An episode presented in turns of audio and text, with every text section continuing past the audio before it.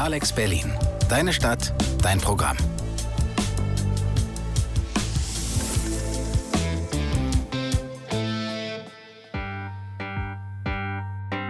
Brandenburg in drei Worten. Weitläufig, Heimat, die Oder. Damals, heute, übermorgen. Der Podcast mit Menschen in Brandenburg. Ein Projekt, acht KulturarbeiterInnen der FH Potsdam, produziert mit Alex Berlin auf 91.0. Hallo und herzlich willkommen aus dem Alex Berlin Studio. Ich bin Eileen. Und ich bin Rike und wir sprechen heute über Zukunftswünsche. Wir haben uns unter anderem gefragt, was bewegt Menschen eigentlich dazu, nicht wählen zu gehen? Welche Potenziale bietet Brandenburg? Und was wünschen sich unsere ZeitzeugInnen für Brandenburgs Zukunft? Wie in jeder Folge haben wir Eindrücke für euch mitgebracht von jungen Erwachsenen von heute und aus den Jahren 89 und 90. Und auch heute haben wir wieder eine Gästin mit uns im Studio. Das ist Frau Dr. Weihrauch. Schön, dass Sie da sind. Würden Sie sich einmal kurz selbst vorstellen für unsere HörerInnen? Ja, hallo, ich grüße Sie herzlich. Ja, ich bin gelernte Kleidungsfacharbeiterin und internationale Strafrechterin. Ich habe während der friedlichen Revolution in der Region einiges gemacht und war dann seit 1990 zehn Jahre in verschiedenen Funktionen in der Staatskanzlei, habe dort den Transformationsprozess mit angeschoben und leite seit dem Jahr 2000 die Brandenburgische Landeszentrale für politische Bildung, was mir großen Spaß macht und mir eine große Ehre ist. Das klingt auf jeden Fall nach einem sehr spannenden Leben. Wir freuen uns sehr, dass Sie heute hier mit uns dabei sind. Und wir steigen auch direkt mit dem ersten Eindruck ein. Der erste Eindruck kommt von Dirk, den ihr ja bereits aus der letzten Folge kennt. Und Dirk wurde 1970 in Prenzlau geboren und wohnt heute in Schwedt an der Oder. 1989 gab es Brandenburg als Land nicht. Es gab Bezirke, also die DDR bestand aus mehreren Bezirken, so ähnlich wie jetzt mit den Bundesländern. Und wir lebten hier im Bezirk Frankfurt-Oder, der ja heute Teil von Brandenburg ist. Es gab damals so eine Bezeichnung, wie es jetzt für unseren Landkreis hier gibt, Uckermark, gab es nicht. Also ja, das war hier schon Uckermark, aber das lag daran, weil es hier einen See gibt, der Ucker heißt und weil es so ein bisschen folkloristisch so daherkommt, aber das Land Brandenburg war so nicht existent und da hat sich in dieser Form auch niemand mit identifiziert. Also zumindest für mich und ich meine auch für viele Menschen meines, meines Alters ähm, war damals sowas wie Lokalpatriotismus nicht existent. Frau Weihrauch, einmal vorweg, was verstehen Sie unter dem Begriff Lokalpatriotismus? Lokalpatriotismus ist für mich im positivsten Fall das Engagement für die Region und das daraus erwachsene, der erwachsene Stolz und auch ja, das Gefühl, was zu bewegen und darauf stolz zu sein. Und würden Sie sagen, dass sich das heute verändert hat? Also ist eine Entwicklung hin zum Lokalpatriotismus in Brandenburg zu erkennen? Oder handelt es sich dabei eher um ein Bedürfnis nach Gemeinschaft zum Beispiel? Ich würde das nicht gegeneinander ausspielen, sondern ich finde das Bedürfnis nach Gemeinschaft ein ganz, ganz wichtiges menschliches Bedürfnis. Äh, und ich finde es aber wichtig, dass das sozusagen gekoppelt ist mit der Verantwortung für vor Ort. Ich denke, dass sich ein gewisser Lokalpatriotismus entwickelt hat. Das resultiert auch daraus, dass der erste Ministerpräsident des Landes Brandenburg, Manfred Stolpe, und auch die Mutter Brandenburgs, Regine Hildebrand, äh, das ganz wichtig fanden, dass so ein, eine Zugehörigkeit zu Brandenburg entsteht. Denn die Sachsen und Thüringer hatten das von vornherein, aber in Brandenburg war das eher selten. Und dass das aber gekoppelt ist, nicht als dumpfer Patriotismus, der andere ausgrenzt, sondern als offener Patriotismus, der sagt, wir fühlen uns verantwortlich, äh, wir engagieren uns in dieser Region, aber wir ähm, möchten auch andere willkommen heißen. Ich finde es spannend, dass Sie gerade da den Vergleich zu Sachsen und Thüringen aufmachen. Können Sie das irgendwie mh, hm, beurteilen, warum das in Brandenburg nicht oder weniger existent war als in diesen anderen Bundesländern? Naja, weil äh, das natürlich äh, in der Entwicklung Preußens auch bedingt ist. Äh, also in der ganzen historischen Entwicklung. Und die Sachsen und die Thüringer waren sozusagen gegen jede Form von Fremdherrschaft in Anführungsstrichen immun, äh, egal ob die in Bezirke aufgeteilt waren oder nicht. Sie waren eben Thüringer oder sie waren Sachsen. Und äh, alles, was dann in irgendwelche Bezirke gepackt war äh, darüber, hatte also eine schwierigere Identität und deswegen musste das erst so langsam aber sicher entwickelt werden. Okay, also würden Sie sagen, dass durch die Bezirke, also die Aufteilung in Bezirke in Brandenburg, dieses Gemeinschaftsgefühl jetzt dann nach 1989 einen schwierigeren Start hatte sozusagen? Auf jeden Fall hatte es einen schwierigeren Start und es war also wichtig, weil ja auch die alten Bezirke weggefallen sind, dass da jetzt praktisch eine neue Art von Zugehörigkeit äh, sich entwickelt und das war auch äh, aber im Auge zu behalten, dass das nicht so eine dumpfe Geschichte wird, was ja auch mhm. immer umkippen kann, Patriotismus. Ja, das auf jeden Fall. Und wie würden Sie sagen, weil Sie me gerade meinten, eine neue Art von Zugehörigkeit? Na, früher war es ja so, äh, man war DDR-Bürger. Äh, das Interessante ist die Definition, wir sind Ostdeutsche. Ähm, das hat sich ja eigentlich erst ähm, nach 1989 entwickelt äh, weil vorher ja sozusagen die Konfrontation zwischen DDR und Bundesrepublik auch tagtäglich äh, ideologisch untermauert wurde. Und äh, deswegen musste man jetzt erst in Freiheit, äh, die Mauer ist weg, äh, sehen, wer bin ich eigentlich. Hm. Und äh, da mussten erstmal die Leute wieder ihre Zugehörigkeit finden. Und ähm, Sie, würden, Sie wären jetzt aber schon der Meinung, dass sich dieses Gemeinschaftsgefühl seit 1989 aus Ihrer Sicht entwickelt hat oder zumindest verändert hat und dass es jetzt eher präsent ist oder sich vielleicht auch immer noch entwickelt? Ja, auf jeden Fall. Das liegt aber natürlich auch daran, dass wir ja auch neue Landkreise äh, dann bekommen haben und auch in den Landkreisen dann neue Sachen entstehen äh, worauf man dann stolz sein kann und worüber man sich auch definiert. Mhm. Denn die Frage ist ja immer, was unterstütze ich jetzt ganz konkret vor Ort? Wo fühle ich mich dazugehörig und worauf kann ich auch stolz sein? Und das möchten ja auch die Menschen. Und mh, mm, was haben Sie Beispiele für diese Handlungen, wo das passiert? Also wo sich dieses Gemeinschaftsgefühl oder, oder dieser Lokalpatriotismus im Positiven zeigt? Na, ähm, ich würde mal sagen, zum Beispiel Lokalpatriotismus äh, zeigt sich beim Fußball. Mhm. Ne? Also wenn man sich überlegt, äh, wie die Cottbusser sich als Cottbusser definiert haben mit Energie Cottbus, ähm, im Guten und im Schlechten. Mhm. Ähm, aber auch, äh, wenn man sagt, ja, in der Lausitz entsteht jetzt das und das oder in der Uckermark entstehen jetzt auch Vorzeigehöfe, wo wir sagen, Hemmemilch, das ist eine Sache von uns. Ähm, oder jetzt auch die ganze Diskussion um Tesla.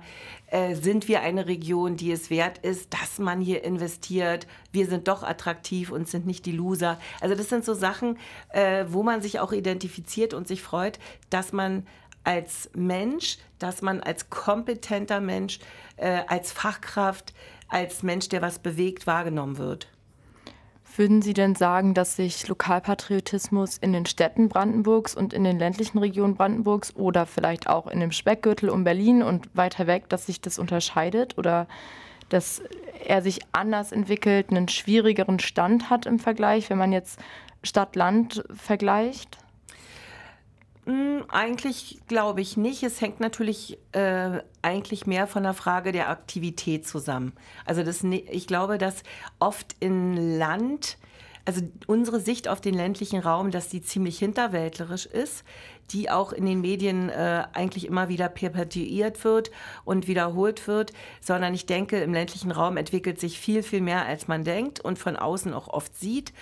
Ähm, und dass da durchaus sehr unterschiedliche Leute leben, die auch sehr unterschiedlich stolz auf bestimmte Sachen sind. Und ich finde es eben wichtig, dass die Medien äh, das Fernsehen äh, und äh, alle anderen auch diese Sachen sichtbar machen. Also es geht um Sichtbarmachung äh, von Sachen, die wir geschaffen haben und auf die wir auch stolz sein können. Okay, also würden Sie sagen, grundsätzlich unterscheiden Sie zwischen dem Lokalpatriotismus und dem Gemeinschaftsgefühl und die beiden Sachen bedingen sich nicht unbedingt, sondern sind voneinander getrennt anzuschauen. Nö, nicht unbedingt. Äh, es, man kann es unterschiedlich anschauen, aber es kann auch zusammengehen. Mhm. Also ich bin äh, zum Beispiel von Herzen eine Berlinerin, deren Familie immer zwischen Altmark und Neumark gelebt hat, die letzten 200 Jahre. Ich fühle mich aber durch und durch als Brandenburgerin und bin sehr stolz, diesen Prozess der Transformation 30 Jahre mitgestaltet zu haben. Okay. Das ist doch ein gutes Schlusswort für diese Diskussion ähm, und wir machen gleich weiter. Alex Berlin, deine Stadt, dein Programm.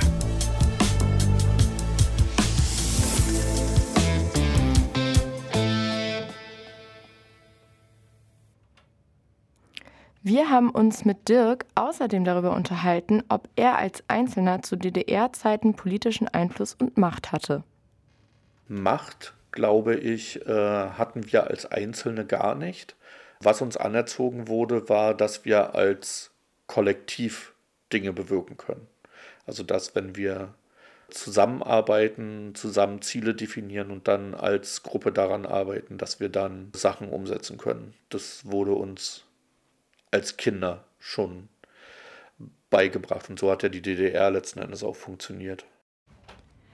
Also Dirk hat im Gegensatz äh, zu DDR-Zeiten heute den Eindruck, als Einzelperson selbst politischen Einfluss nehmen zu können. Das steht ja im Gegensatz zu früher, wo er das Empfinden hatte, nur im Kollektiv Einfluss nehmen zu können. Den Eindruck, als einzelne Person heutzutage keine Macht zu haben, haben einige unserer InterviewpartnerInnen bestätigt. Könnte das ein Resultat aus dem Kollektivgedanken der DDR-Sozialisierung sein? Das glaube ich nicht, sondern äh, das individuelle Gefühl, etwas bewegen zu können und Macht zu haben, resultiert meiner Meinung nach aus der wirklichen Praxis, aus der gelebten Praxis. Und die Frage ist, dass das natürlich zwei Seiten hat. Auf der einen Seite muss ich mich als Zivilperson, als Citoyen im tatsächlichen Sinne bewegen. Das heißt, es kommt keiner auf mich zu, sondern ich muss mich in Gang setzen, muss sagen, ich möchte das und das unternehmen. Und das erfordert auch eine gewisse Energie. Und das Interessante an Diktaturen ist ja, dass man diese Energie den Leuten abtrainiert, weil man sich gemütlich, sage ich jetzt mal in Anführungsstrichen, äh, aufs Sofa legen kann und sagen kann, ich kann ja doch nichts machen, der Staat verbietet mir ja alles. Und aus dieser äh, Couch-Perspektive herauszukommen und aktiv zu werden und zu sagen, ich sage nicht, ich kann ja sowieso nichts machen, die da oben beschneiden mich so und so und so, muss ich ja erstmal aus dieser Bequemlichkeit rauskommen und meine Wünsche, meine Ansprüche, mein Tun artikulieren und mich in Bewegung setzen. Und das ist eine ganz wichtige Sache und das erfordert den aktiven Menschen. Okay, also meinen Sie damit sozusagen, dass in der DDR, in einer Diktatur sozusagen, den, also die Menschen sich zurücklehnen konnten, weil sie einfach, es war ein Rahmen gegeben, sie konnten nichts machen oder es war halt Konsequenzen zu fürchten. Und aus dieser Perspektive heraus einfach der Gedanke entstanden ist, dass man nur als Gruppe, wenn überhaupt, Macht hat, aber als Individuum nicht, weil man ja sozusagen gegen eine Decke stößt. Genau, das, äh, das meine ich. Man kann sich natürlich auch hinter so einem Kollektiv verstecken. Okay. Und in der Beziehung ist natürlich die Demokratie auch herausfordernder für das einzelne Individuum. Und da ist es natürlich so, dass die Leute, die präsent sind, die sich trauen, die was bewegen wollen, natürlich erstmal bessere Karten haben. Und für uns äh, in der politischen Bildung ist es natürlich wichtig, dass wir auch die einfachen Leute ermutigen und sagen, du kannst was bewegen. Du kannst, egal wo du lebst, dich auch mit Leuten zusammenschließen, wenn du dich nicht alleine traust, Vereine bilden, was auf den Weg geben. Wir geben dir auch Tipps, an wen du dich wenden kannst, äh, wie man sich vernetzt. Das ist eine ganz wichtige Sache, dass man Menschen auch ermutigt, den ersten Schritt zu tun. Denn sowas muss man auch lernen. Mhm.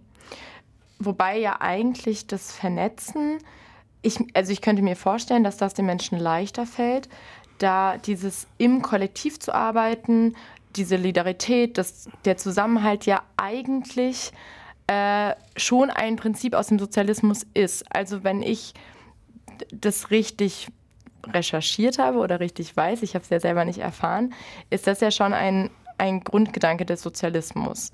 Oder ist auch das, also diese Art des Zusammenarbeitens, etwas, was neu erlernt werden muss, weil es eigentlich in der Praxis so gar nicht passiert ist oder ganz anders war oder vielleicht auch nicht auf Politik angewandt wurde. Na gut, die Kollektive waren ja eher sozusagen in der Produktion vorhanden.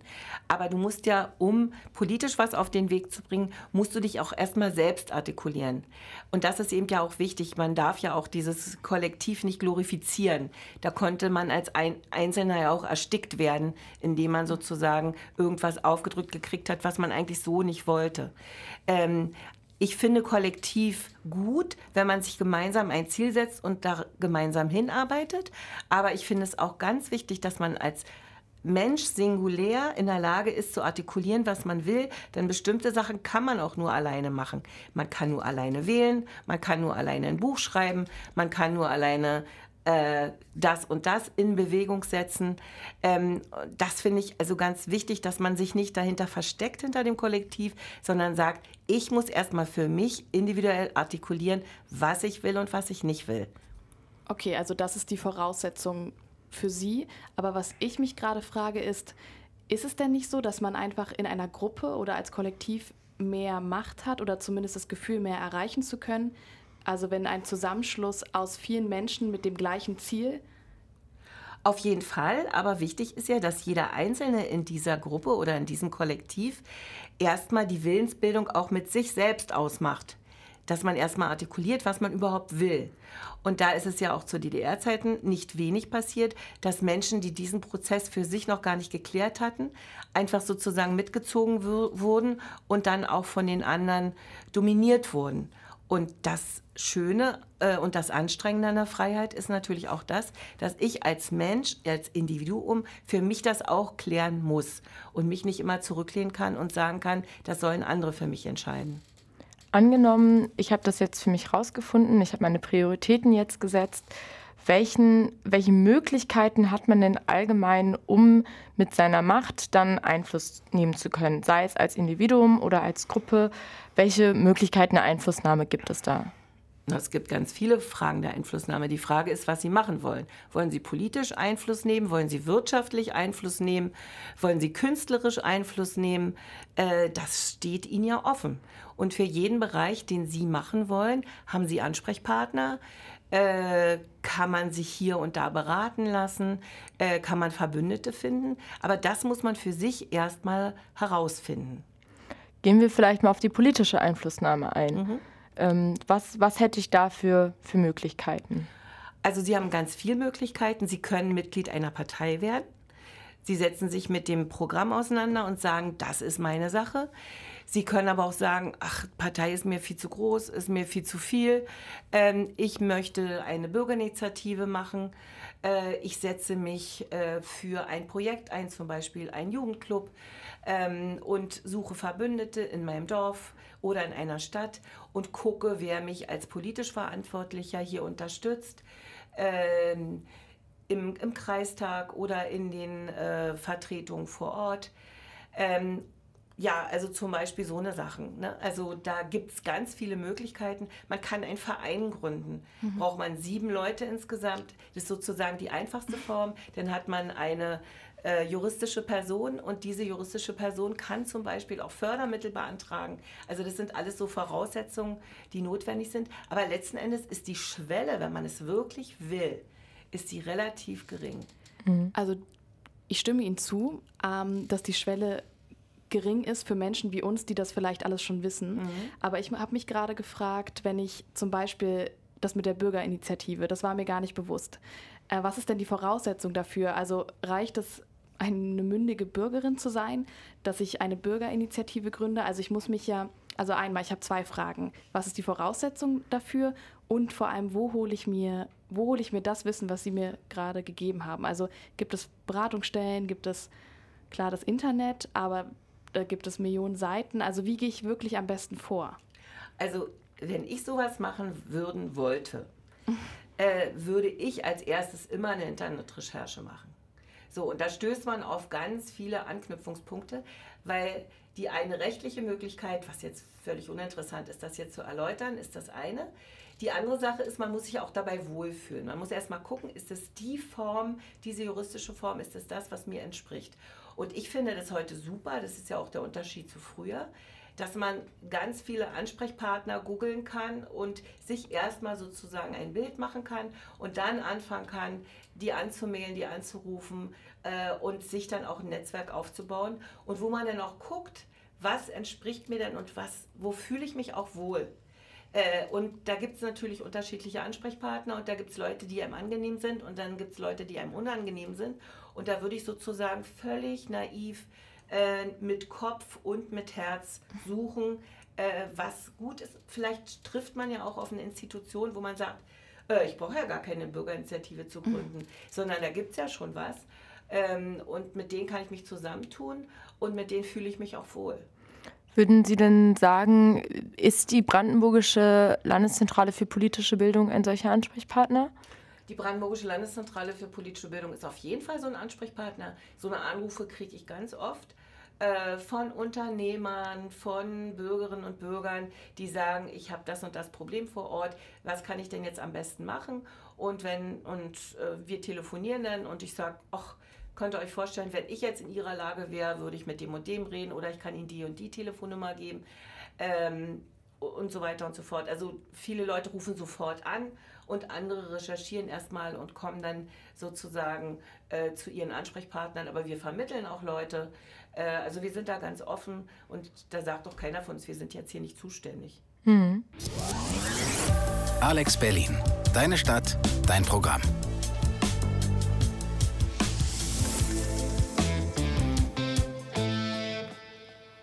So, da sind wir wieder und weiter geht's mit Frau Weihrauch bei uns im Studio und den Themen Zukunftswünsche und Potenziale in Brandenburg. Wir haben Jannis mal gefragt, wie er zum Thema Wahlbeteiligung und Nichtwählen steht.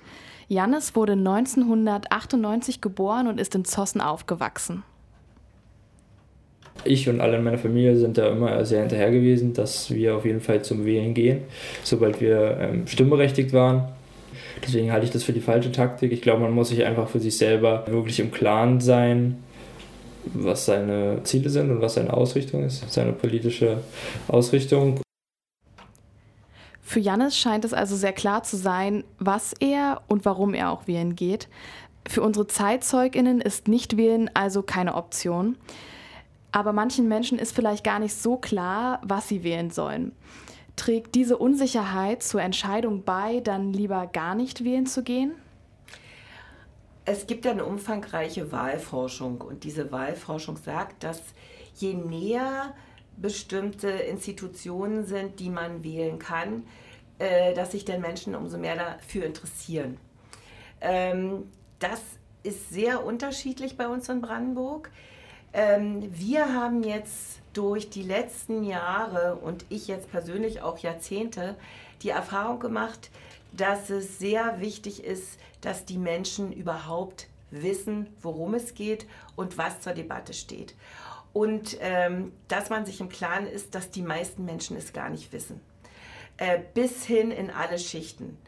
Und deswegen versuchen wir als Brandenburgische Landeszentrale für politische Bildung in einfach verständlicher Sprache vor Wahlen oder aber auch während der Wahlperiode den Leuten deutlich zu machen, wofür stehen die Parteien. Wir hatten mhm. bei den letzten Wahlen, Bundestagswahlen, Landtagswahlen so eine Seite, wo wir pro Wahl, äh, pro Partei äh, zusammengefasst hat, wofür die Parteien stehen. Das war die Seite, die am meisten aufgerufen wurde. Zusätzlich ist ja auch das Tool des Wahlomats entwickelt worden mhm. von der Bundeszentrale, was wir jetzt auch für die Europawahl und die Landtagswahl gemacht haben, nicht nur für die Bundestagswahl, was immer feiner ziseliert wird, wo auch alle Parteien aufgeführt sind. Bei uns in der Landeszentrale gibt es ein Wahltool, wo alle Kandidaten auch aufgeführt sind mit ihren Vorlieben. Also dass es sozusagen so sichtbar wird, wie es nur irgendwie geht wo man auch seinen Wahlkreis äh, anklicken kann. Also dass jeder Bürgerin, jeder Bürger die Chance hat, zu sehen, wen er wählt und was er wählt und was die Leute eigentlich dazu sagen haben. Mhm. Und was würden Sie persönlich machen, wenn man sich das alles durchgelesen hat und es keine Partei gibt, wo man sagt, oh ja, die möchte ich unbedingt wählen. Also bei der einen Partei gefällt einem das nicht, bei der anderen das nicht. Das ist zum Beispiel die Ausrede, die ich am meisten höre. Also mhm. keine Partei sagt mir hundertprozentig zu. Und Janis war ja auch der Meinung, dass man sich im Klaren darüber sein muss, welche Partei man wählen möchte. Und dann kann man wählen. Aber ich glaube, da liegt vielleicht auch das Problem, dass manche Leute gar nicht wissen, äh, welche Partei möchte ich denn? Weil irgendwie gefällt mir manches, aber auch nicht alles. Und kann ich dann trotzdem eine Partei wählen? Also ich glaube, das ist eine völlig normale Sache, geht mir auch 100% so. Äh, und deswegen gucke ich mir immer die Wahlprogramme an, aber zum Schluss entscheidet für mich ganz persönlich, ob ich der Persönlichkeit, die da zur Wahl steht, als Spitzenkandidat oder als Abgeordnete in meinem Wahlkreis, also als Kandidatin und Kandidaten, ob ich denen vertraue, ob ich die interessant finde, ob ich die gut finde. Und dann entscheidet so eine Mischung aus politischer äh, Orientierung und Persönlichkeit. Und die Persönlichkeit eines Abgeordneten und eines Kandidaten ist, glaube ich, nicht zu unterschätzen heutzutage. Aber das erfordert ja schon relativ viel Engagement, also sich mit der Person, die da zur Wahl steht, auseinanderzusetzen. Ich könnte mir vorstellen, bei einer Bürgermeisterwahl zum Beispiel, auch vielleicht in einem kleineren Ort, wo man sich dann auch kennt, ist es das eine und da würde ich denken, dass es eine noch größere Rolle spielt, weil man ja viel enger mit der Person zu tun hat. Aber ähm, ich muss gerade ganz ehrlich gestehen, ich weiß gerade gar nicht, wer in meinem Wahlkreis nächstes Jahr zum Beispiel äh, da zur Debatte stünde. Also ich müsste es erstmal recherchieren und dann müsste ich ja auch erstmal in Kontakt treten können mit der Person. Also dann hm, müssen Sie nicht. Also Sie können heutzutage, was früher alles nicht möglich war, ähm, im Internet A recherchieren, wer bei Ihnen zur Wahl steht. Dann ist auch die ganze Persönlichkeit, hat immer noch eine Webseite.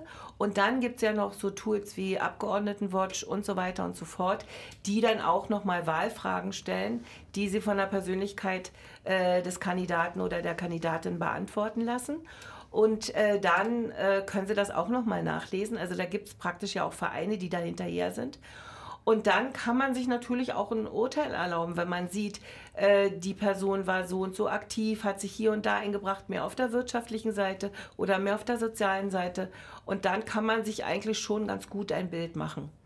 Ich meine, eine Sache, wo man ja auch immer viel über die KandidatInnen lernen kann, ist tatsächlich Social Media. Also die meisten PolitikerInnen haben ja heutzutage entweder Twitter oder Instagram oder so. Und das ist natürlich auch nochmal ein Tool, wo man die Person nochmal näher, persönlicher vielleicht kennenlernen kann, je nachdem, wie sie sich natürlich selber darstellt. Und dann gibt es ja auch Bürgersprechstunden, also für die, die schon äh, in Verantwortung sind und die dann auch nochmal antreten. Also jedenfalls gibt es wirklich, Social Media ist ja auch immer eine Frage, was wird dann preisgegeben von der Persönlichkeit und was nicht? Ist das eher dann so ein Kunstprojekt? Also ehrlich gesagt gibt es also verschiedene Möglichkeiten, sich der Person zu nähern und man erspürt es dann auch schon. Äh, entspricht die Art der Kommunikation mir? Finde ich das gut? Äh, also jedenfalls finde ich, dass man sich da eigentlich immer ein ganz gutes Bild machen kann. Und das ist meilenweit von dem entfernt, wie man das vor Jahren machen konnte. Ähm, also vor Jahren also ich habe da gerade keinen, also ich bin 1999 geboren, deshalb habe ich jetzt gerade nicht so ein Verständnis Also als dafür. das Internet noch nicht gab. Als das in, okay. So meine ich jetzt. Okay, gut. Das stimmt. Das ist ein gutes Tool auf jeden Fall. Sie haben vorhin irgendwie Abgeordnetenwatch erwähnt. Mhm. Das habe ich noch nie gehört. Können Sie einmal kurz erläutern, was das ist?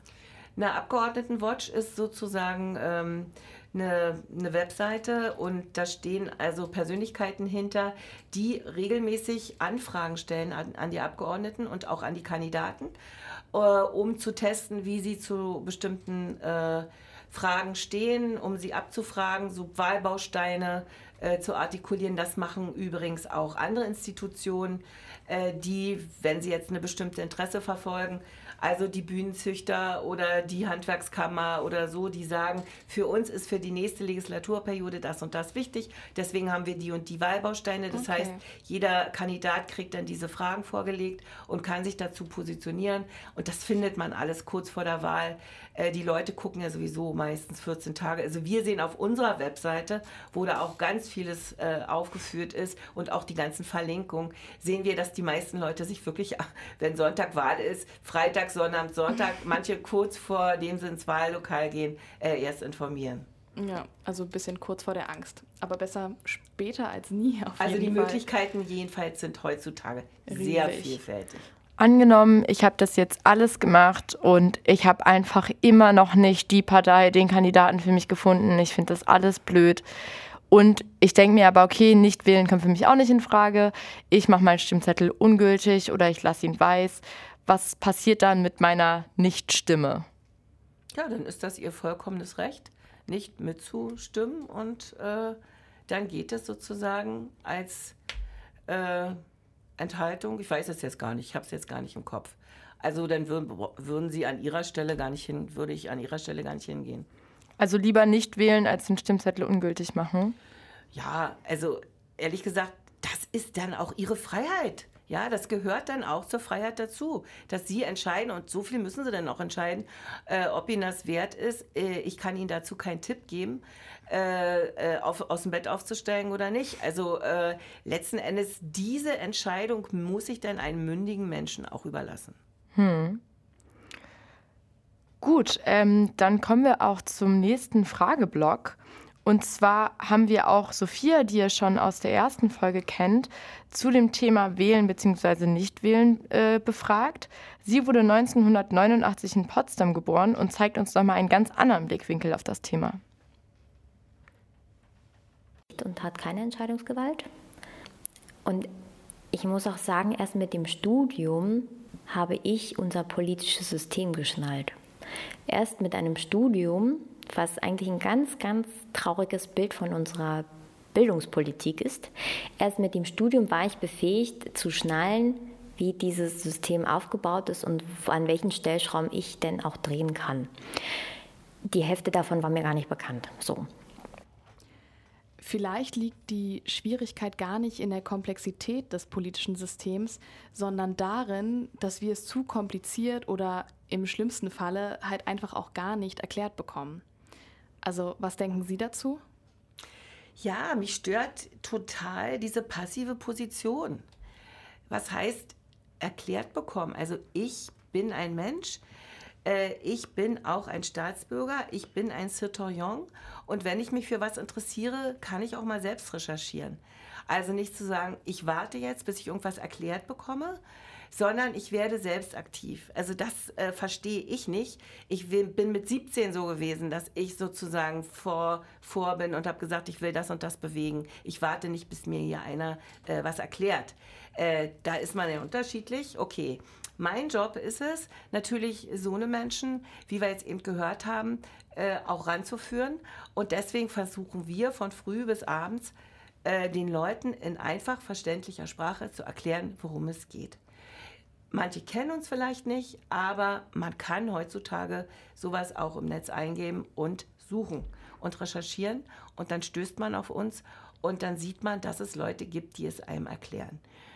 Äh, in den Schulen, für die Schulen kann ich nicht sprechen, was die da anbieten oder nicht. Ich kann nur jedem sagen, wartet nicht darauf, dass ihr irgendwas erklärt kriegt, sondern werdet selbst aktiv.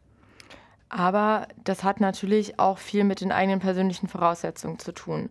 Also ich habe jetzt zum Beispiel das Glück, dass ich, ich habe zwar einen Migrationshintergrund, aber meine Eltern, die waren beide aktiv, die waren beide politisch interessiert, für die war beide klar, es gehört zum Leben dazu, wählen zu gehen. Ähm, als ich 18 geworden bin, das weiß ich noch, da haben wir Briefwahl beantragt, weil wir im Urlaub waren und dann saß ich mit meinen Eltern zusammen im Schlafzimmer. Mein Papa durfte nicht wählen, aber dann haben wir das zusammen durchgesprochen. Die haben mir den Wahlzettel erklärt. Da hatte ich natürlich Glück, dass ich da irgendwie durch die Familie bedingt eine Hinführung hatte. Wenn ich das jetzt aber gar nicht habe oder meine Eltern das System zum Beispiel gar nicht kennen oder die Sprache nicht sprechen, ist das natürlich nochmal was ganz anderes. Oder sich vielleicht auch mein Freundeskreis und meine Eltern dafür nicht interessieren. Das kann ja auch sein. Ähm, und da finde ich das, was Sophia gerade gesagt hat, schon interessant, weil ich davon ausgehen würde, dass das Bildungssystem oder die Schule nun mal der Ort ist, wo alle Kinder im besten Fall zusammenkommen und wo die gleiche Basis geschaffen werden kann. Und ich bin total bei Ihnen, dass man eine eigene Verantwortung trägt, aber derer muss ich mir erstmal bewusst sein. Also ich muss erstmal wissen, was es da gibt, damit ich mich irgendwie informieren kann. Ja, also jedenfalls so, wie ich informiert bin, ähm, über unser Schulsystem und auch über unser Schulsystem in Brandenburg wird an verschiedenen Stellschrauben und in verschiedenen Unterrichts Formen und auch in unterschiedlichen Fächern, fächerübergreifend, werden auf diese Sachen aufmerksam gemacht. Und dann gibt es ganz viele verschiedene Formen wie Juniorwahl äh, oder mach's ab 18 und mach's ab 16. Wir haben ja jetzt ab 16 sozusagen die Wahlmöglichkeiten, werden Schülerinnen und Schüler darauf aufmerksam gemacht. Sie fallen ja auch äh, über die Wahlplakate. Äh, die sind ja auch überall aufgestellt. Also es wird ja auch gesprochen. Die Schule ist ja und das Leben ist ja nicht in einem abgeschotteten hm. Raum, sondern wir haben es im Radio, wir haben es im Fernsehen, äh, wir, wir haben es sichtbar auf den Straßen und auch in den Schulen wird darüber geredet. Und deswegen kann ich mir das so gar nicht vorstellen. Aber wenn es so sein sollte, nehmen wir das jetzt mal an, kann ich mich auch äh, so interessieren, weil natürlich überall von Wahlen die Rede ist. Also man fällt ja über die Plakate. Und deswegen, also es werden wirklich so viele Formen der mit äh, des Mitmachens und der Mitgestaltung angeboten, gerade zu den Wahlen auch für Kinder und Jugendliche, dass man eigentlich drüber weg, hin, drüber fällt, sozusagen. Und wir versuchen es auch immer, immer stärker noch zu machen und immer äh, ansprechender, kleinere Broschüren äh, und wie gesagt übers Netz und so weiter und so fort. Ähm, ja, aber irgendein Stück muss man dann auch sich selbst einen Schutz geben. Ich finde das ganz interessant, was Sie sagen, weil ich würde nicht Sophias Haltung vollkommen unterstützen, aber ich muss sagen, dass ich zum Beispiel bei mir in der Schule auch nicht das Gefühl hatte, dass ich dieses politische System vollkommen verstanden habe und dass ich immer das Gefühl hatte, es gibt irgendwo noch Lücken und diesen ganzen Wahlprozess auch und wo ist der Unterschied zwischen einer direkten und indirekten Wahl und so weiter und so fort, dass ich immer das Gefühl habe, ich bin nicht genug informiert. Mm, was ich aber da ganz interessant finde, ist die Frage, ob man nicht vielleicht einfach auch den Druck rausnehmen kann, zu sagen, dass wir alle dieses politische System verstehen müssen, um uns zu beteiligen. Also ich finde die Herangehensweise auch interessant. Also müssen wir alles verstehen, um teilnehmen zu können? Oder ist es auch einfach in Ordnung, Lücken zu haben? Also sozusagen Mut zur Lücke? Ist total in Ordnung. Äh, äh, das wollte ich nochmal total unterstützen. Es, also ich würde jetzt mal sagen, es versteht eigentlich keiner alles komplett. okay. So. Und deswegen würde ich alle ermutigen wollen zu sagen, immer wenn ich was wissen will, ich will jetzt was tun und will wissen, wie ich dahin komme, fange ich immer wieder von Neuem an, mich zu informieren. Weil es haben sich ja auch oft Gesetze geändert äh, und, und Verordnungen und so weiter und so fort. Also einfach zu wissen, äh, die, die weiseste Position ist, ich weiß, dass ich nichts weiß und jedes Mal, wenn ich was tun will, mich nochmal neu zu interessieren, zu recherchieren, zu machen, zu tun und zu wissen, es gibt genug auch freundliche Menschen, die einem da weiterhelfen, wenn man irgendwo an so einem Punkt ist, wo man nicht weiterkommt. Äh, man vergisst es ja auch wieder wenn ja. man äh, sich damit nicht befasst oder in anderen Sachen drin ist. Geht mir ganz genauso. Und deswegen ist es für Leute wie uns, die sozusagen dafür bezahlt werden, Menschen auf verständliche Art und Weise das politische System näher zu bringen, äh, ist es an uns sozusagen Formate zu finden, um das witzig und ansprechend und auch lustig mit Augenzwinkern zu erklären, dass es den Leuten Spaß macht. Denn das Leben soll schön sein, soll Spaß machen. Äh, sonst bleibt auch gar nichts im Kopf hängen. Mhm. Ich selber ähm, bin zum Beispiel Jahrgang 95 und meiner Generation wurde häufig vorgeworfen, eine sehr politikverdrossene Generation zu sein. Das sehe ich jetzt eigentlich gar nicht. Also gerade auch Menschen, die noch mal jünger sind, das ist ja wahnsinnig viel auf der Straße gerade los, mal so gesprochen. Und es fordern ja auch viele junge Menschen mittlerweile politisches Mitspracherecht ein. Es gibt gewisse Bundesländer, äh, Sie haben es jetzt gerade auch angesprochen, die jetzt ab 16 wählen dürfen zum Beispiel. Wenn ich jetzt aber feststelle, ich habe mich jetzt damit irgendwie auseinandergesetzt und ich habe jetzt richtig Bock, ich sage jetzt, ja, yeah, ich habe richtig Lust, nächstes Jahr Bundestagswahl zu machen. Und meine Freundin, die erreiche ich damit aber überhaupt nicht. Haben Sie da so ein paar Tipps, wie ich meine Freundin daran führen kann an das Thema Politik? Tja, also eigentlich äh, fügt, äh, führt eigentlich äh, die Aktivitäten vor Ort am meisten dazu, dass man sich mit der Frage äh, Politik oder nicht, ja oder nein befasst. Also das Gefühl, äh, was ist gerecht oder was ist ungerecht. Oder das Gefühl, ich will was auf die Beine stellen und brauche Unterstützung. Also diese Situationen führen ja dazu, dass man sich überhaupt auseinandersetzt und fragt, wie können denn meine Interessen durchgesetzt werden. Und auf einmal merkt man, dass das was mit Politik zu tun hat. Ähm, und deswegen denke ich, dass das individuelle Engagement vor Ort der beste Weg ist. Also was auf die Beine zu stellen, sich mit Leuten bekannt zu machen. Das Abstrakte, das funktioniert nie, sondern man muss das wirkliche Selbstwirksamkeitsgefühl haben. Ich kann was auf die Beine stellen und ich brauche dazu politische Unterstützung und die politische Unterstützung kriege ich dann und dann. Und dann funktioniert das auch. Also ganz abstrakt und wir müssen jetzt wählen gehen, damit wir gute Staatsbürger sind und nicht äh, äh, als Loser-Generation oder als Couch-Potatoes angesehen zu werden, das funktioniert meiner Meinung nach gar nicht. Hm.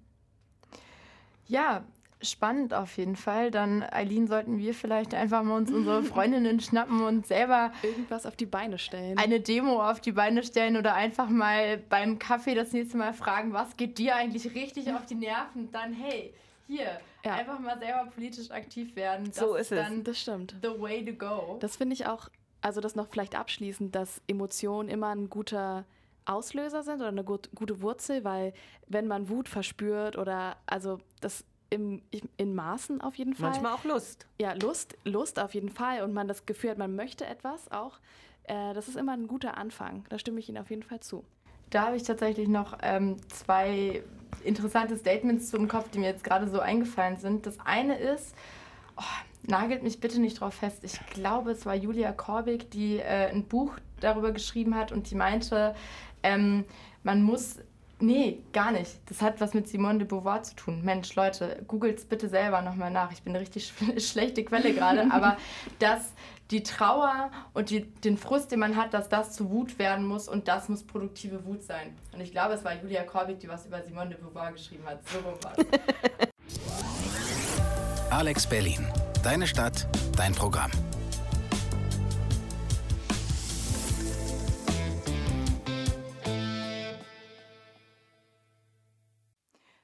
Politik ist ja aber nicht immer nur Frust, sondern neben den politischen Mitsprachen, die die Zukunft eines Bundeslandes prägt, haben wir natürlich auch gewisse Potenziale, über die wir sprechen können.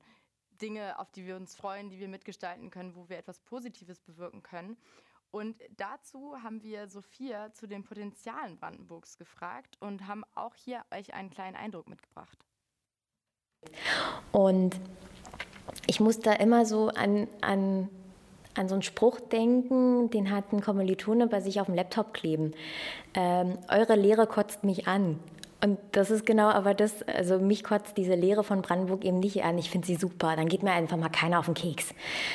Dann hat man diese Lehre und atmet und mit dieser Leere kann man dann was anfangen. Da fängt an, mein Kopf zu arbeiten. Was könnte man hier machen? Könnte man hier mehr Jugendliche reinbringen? Warum ist dieser Ort so tot? Ähm, woran liegt das? Gibt es ja wieder auch keine Ausbildungsplätze oder wollen einfach die Leute diese Ausbildungsplätze nicht? Also da passiert ganz viel in meinem Kopf, aber ich finde diese Lehre, sie kotzt mich halt nicht an. Ich finde sie super. Sie ist so ein, so ein Resetpunkt zu dem, was die Metropole halt hat. Auf der einen Seite überlegt Sophia, wie man diese Leere füllen kann, aber auf der anderen Seite genießt sie auch, dass es so unglaublich leer ist. Ähm, aber was ist denn leer und würden Sie sagen, dass Brandenburg leer ist? Ja, ich glaube, man muss sich die ganze Region angucken. Man muss sich die Region Berlin-Brandenburg angucken. Man muss aber auch sehen, dass wir eine Wirtschaftsregion sind. Warschau-Berlin, äh, Stettin-Berlin. Äh, Und das heißt, wir müssen eigentlich viel größer denken, äh, als wir es mit unserem kleinen Blick eigentlich gewohnt sind. Äh, und diese gesamte Region ist für uns interessant und lebenswert. Und ich glaube, äh, wenn hier eine Großstadt neben der anderen wäre, wäre es ja gar nicht so lebenswert. Das heißt, ich sehe eigentlich die gesamte Region mehr als Einheit in ihren Kontrasten. Und deswegen kann ich sagen, dass ich auch diese Leere liebe, die ja eigentlich, wenn man genau hinguckt, gar nicht so leer ist. Denn auch innerhalb Brandenburgs gibt es ja große Kontraste. Wir haben BASF in Schwarzheide, wir haben die Braunkohleregion, die vor einem riesigen äh, Strukturumbruch steht. Wir haben Schwedt, Äh, wir haben äh, auch andere Werke, die richtig Industrie sind. Und ähm, zukünftig Tesla. Das heißt also, wir haben Regionen, wo auch richtig Industrie vorhanden ist und dann im Kontrast natürlich auch die Tiefe des Landes, äh, die dünner besiedelt ist, die sehr dünn besiedelt ist, aber natürlich unheimliche touristische ähm, Anziehungspunkte hat. Okay, das sind ja einmal, also das wäre einmal der touristische Aspekt und einmal der wirtschaftliche Aspekt. Aber wie sieht es denn aus mit Kultur? Und also wie sieht es aus mit kulturellen Angeboten? Also ich finde die kulturellen Angebote eigentlich riesig, weil äh, die Hochkultur ist natürlich das eine, aber ich finde, dass sich gerade in den letzten 30 Jahren in der Tiefe des Landes Brandenburg so viele wunderschöne Kulturfeste, äh, Theater, Workshops, äh, zum Beispiel Stichwort Rheinsberg, das Opernfestival, ähm, und auch von Netzeband äh, bis hin äh, in, die, in die Lausitz da äh, Sachen entwickelt haben, die sind so liebenswert. Kloster Kurin, äh, die ganzen Konzerte vor Ort, die auch in den alten Herrenhäusern stattfindet. Also das ist so reizvoll und äh, die Berliner die Warschauer, die Stettiner, die profitieren auch davon. Und die Brandenburger sind auch da ganz stolz drauf, dass sie das gemeinsam entwickelt haben und ganz viel ehrenamtliches Engagement auch existiert. Dann sind natürlich viele Kulturschaffende auch auf die Dörfer gezogen, die lange in Berlin gewohnt haben. Äh, Regisseure, ähm, auch natürlich bildende Künstler. Also ich muss sagen, wir haben, finde ich, ein unheimlich reiches kulturelles Land. Aber Sorry. Ich wollte noch dazu kurz was sagen, weil Sie sagen, viele Kulturschaffende aus Berlin sind nach Brandenburg gezogen. Wahrscheinlich wegen der Mieten. Ateliers sind unglaublich teuer in Berlin. Ähm, aber sehen Sie da vielleicht auch ein bisschen Gefahr, dass wenn Menschen aus Berlin oder Kulturschaffende aus Berlin nach Brandenburg gehen und den Brandenburgern und Brandenburgerinnen was beibringen, was zeigen wollen und mit ihren Coworking Spaces äh, sich irgendwo in den Wald setzen und dort was aufbauen. Also ich, ich sehe da so vielleicht ein bisschen Gefahr, dass, also dass das vielleicht in eine falsche Richtung ausschwenken könnte? Nee, die Gefahr sehe ich gar nicht. Also die Künstlerinnen und Künstler sitzen ja auch nicht in den Coworking Spaces. Äh, und was da bis jetzt sich entwickelt hat, ist ja auch noch gar nicht so viel. Äh, wichtig ist, dass die Leute, die sagen, wir würden gerne nach Brandenburg gehen, äh, ihr Blick auf den ländlichen Raum überprüfen müssen. Denn das Interessante ist ja, dass gerade die Großstädter mit ihrem Latte Macchiato-Blick, wie ich das immer versuche zu beschreiben, äh, eine ganz alte überkommene Vorstellung haben, was eigentlich in den ländlichen Räumen und in den Dörfern passiert. Ähm, und diesen Hochmut abzulegen und zu sagen, wir möchten da gerne hinkommen, wir möchten eigentlich mal gucken, was da passiert, sich mit den kommunal Verantwortlichen zu vernetzen, zu gucken, wo man sich hier auch einbringen kann, das ist ja das A und O.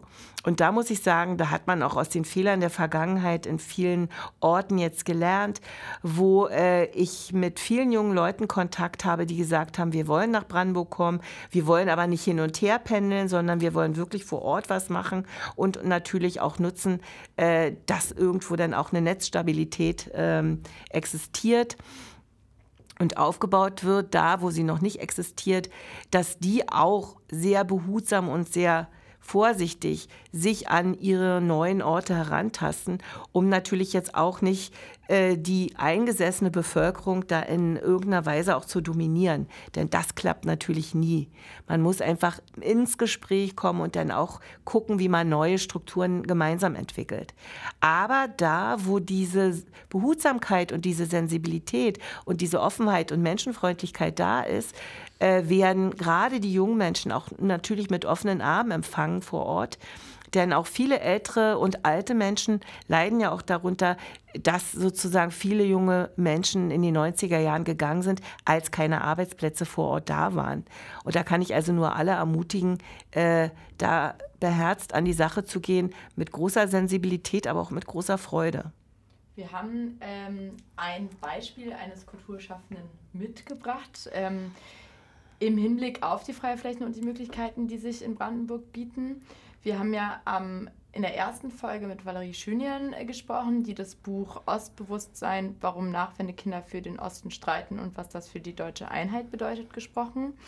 Und äh, sie hat in ihrem Buch folgendes Zitat geschrieben, das ich jetzt gerne einmal vorlesen möchte. Dass Leute wie Alexander Detke, Anmerkung von uns, Alexander Detke ist der Mitbegründer der Wilden Möhre, das ist ein Festival, ähm, dass Leute wie Alexander Detke, der in Berlin wohnt und theoretisch überall Festivals machen könnte, es gerade dort in der Lausitz tut, ist für die Region ganz wichtig. Solche Festivals können für den ganzen Ort wichtig sein. Wenn es nahe München nie eine Nation, ein anderes Festival oder Wilde Möhre geben wird, wird München das wirtschaftlich verkraften. Aber gerade weil sich in absehbarer Zeit keine zehn Großunternehmen im Osten ansiedeln werden, könnte hier doch bewahrt und ausgebaut werden, was es gibt.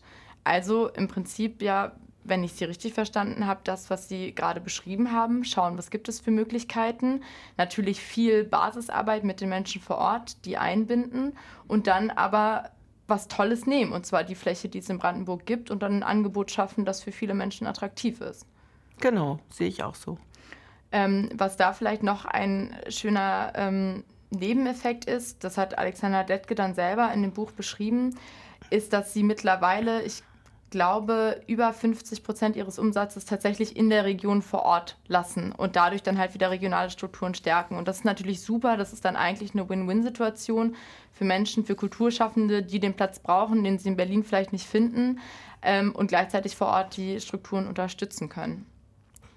Ja, zum Beispiel Theater am Rand ist ja auch so eine interessante äh, Institution, was sozusagen aus einem kleinen äh, Wohnzimmertheater entstanden ist, ist jetzt eine Institution wirklich direkt an der Oder äh, in Zollbrücke und da hängen sehr, sehr viele kleine äh, Herbergen, Gaststätten und so weiter und so fort dran, was dann natürlich auch in die Region ausstrahlt.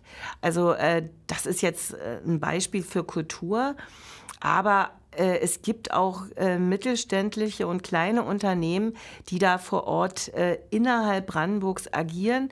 Und ich finde, die sollte man auch nicht kleinreden. Und was ich auch wichtig finde, dass insbesondere nach 1990 viele beherzte ostdeutsche Frauen ähm, sozusagen allen Mut zusammengenommen haben und zu Gründerinnen wurden und äh, wir wissen heute, 30 Jahre danach, dass es die ostdeutschen Frauen waren, die ihre Unternehmung sehr, sehr vorsichtig durch alle Wirtschaftskrisen durchmanövriert haben und auch zu den stabilsten Pfeilern äh, des Wirtschafts, der Wirtschaftsentwicklung Brandenburgs gehören.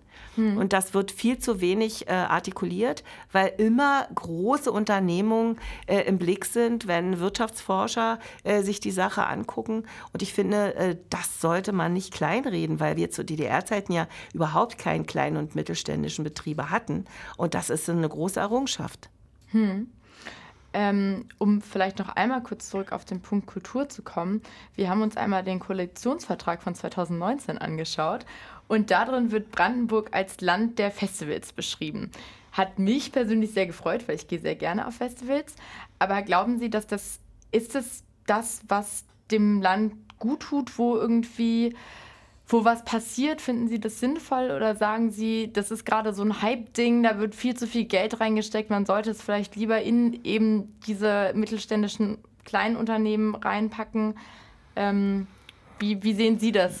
Also äh, man kann ja das eine machen, ohne das andere zu lassen. Also mhm. ich finde, äh, diese, dieser Festivalcharakter ähm, oder auch Musikfestspiele und so weiter und so fort finde ich einfach toll, weil es natürlich das, das Romantische auch nochmal betont. Wenn man also da richtig wallfahrtet zu irgendeinem bestimmten Ort mit Picknickkorb oder ohne äh, und sich einfach richtig drauf freut, dann äh, verbindet man mit dem Land natürlich einfach einen wichtigen, glücklich machenden Input und sagt, Mensch, wie schön ist es hier. Äh, also man genießt die Schönheit mit Kultur, mit Kunst und hat sozusagen so einen positiven Anknüpfungspunkt. Und das ist dann auch der Punkt, der einen immer wieder rauslockt und wo man dann auch äh, wieder Mut hat, dieses und jenes in Angriff zu nehmen und äh, auch was anderes aufzubauen. Also ich finde auch diese positive Identifikation mit dem Land, was natürlich über Kunst und Kultur besonders gut gelingt, ganz wichtig. Also Leute, wenn ihr jetzt richtig Lust bekommen habt, dann werdet aktiv und macht etwas. Ähm, wir sind schon fast am Ende der Folge. Ja, ich, mir ist noch eine Sache eingefallen, die ich noch ergänzen würde. Das äh, passend zu Ihrem Schlusswort. Also würde ich einfach sagen, dass es man Strukturen in Brandenburg etablieren kann, genauso gut wie aber auch alte Strukturen festigen. Also das eine schließt das andere nicht aus und beides ist gut.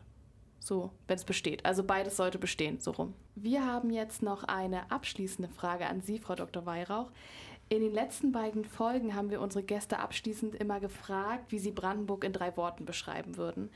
Und uns würde von Ihnen aber jetzt interessieren, weil es ja auch unsere letzte Folge ist, was Sie sich denn für die Zukunft Brandenburgs wünschen. Ich wünsche mir für die Zukunft Brandenburgs ein weltoffenes, ein buntes und ein bewegliches Volk. ähm, was sozusagen froh in die Zukunft guckt und was vielleicht ein bisschen mehr ist als, da kannst du nicht meckern und es kann so einfach sein, ist es aber nicht. Äh, ein Schuss mehr Fröhlichkeit und ein Schuss mehr Unternehmungsgeist. Wir haben äh, natürlich auch unsere ZeitzeugInnen dazu befragt, weil es geht ja schließlich um Zukunftswünsche in der heutigen Fra äh, Folge.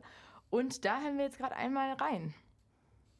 Also politisch wünsche ich mir, dass äh, der Rechtspopulismus äh, eine Phase ist, die zumindest wieder stark rückläufig werden wird. Allgemein für Brandenburg äh, wünsche ich mir, das geht aber auch mit dem anderen Wunsch ein bisschen einher, dass das dass das äh, Außenbild, das, das negative Außenbild, was Brandenburg vielleicht auch inzwischen gleichzeitig mit Sachsen und Thüringen und Sachsen-Anhalt äh, in Deutschland gewonnen hat, durch diese äh, politischen Strömungen, dass sich das dann auch wieder ein bisschen verbessert, dass Brandenburg einfach auch wieder äh, attraktiver wird für junge Leute und äh, dass der dass vielleicht der Wegzug äh, von jungen Menschen abnimmt, um einfach äh, das lebenswert, lebenswerter äh, auch die ländlichen Regionen und äh, auch die, die, die Peripheriestädte, so die außer Potsdam jetzt im Prinzip auch wieder als ja. attraktiv wahrgenommen werden. Was wünsche ich mir für die Entwicklung Brandenburgs in der Zukunft? Ich wünsche mir, dass Brandenburg noch interessanterer Ort in Europa wird, an dem man sich verwirklichen kann oder von dem man aus sein Leben als Europäer in Europa starten oder koordinieren kann. Dass sich Menschen nicht abgehängt fühlen und dass sich Menschen nicht übergeordnet fühlen.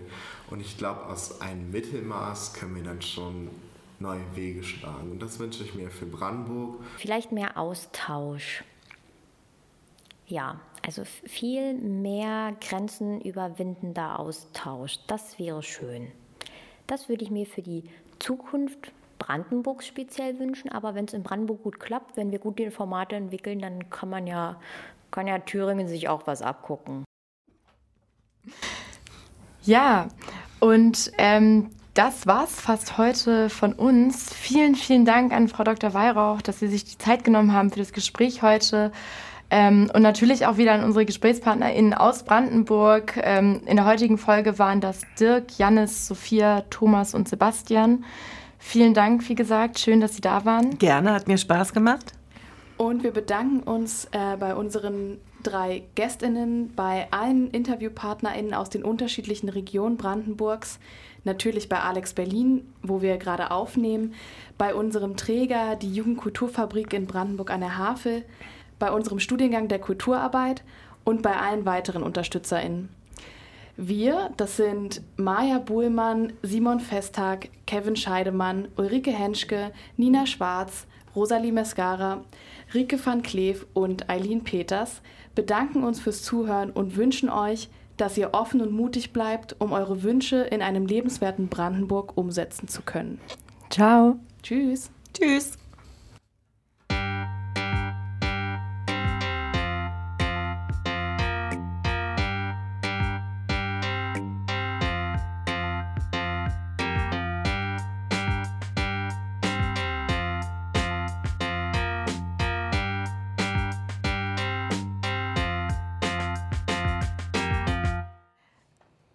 Alle Statistiken, die wir in dieser Folge verwendet haben, kommen entweder von Statista oder vom Bundesamt für Statistik. Wir bedanken uns außerdem bei Tassilo Zacher für den Jingle, bei Nikolaus Ripka für die Grafiken und bei der Jugendkulturfabrik in Brandenburg an der Havel, unserem Träger.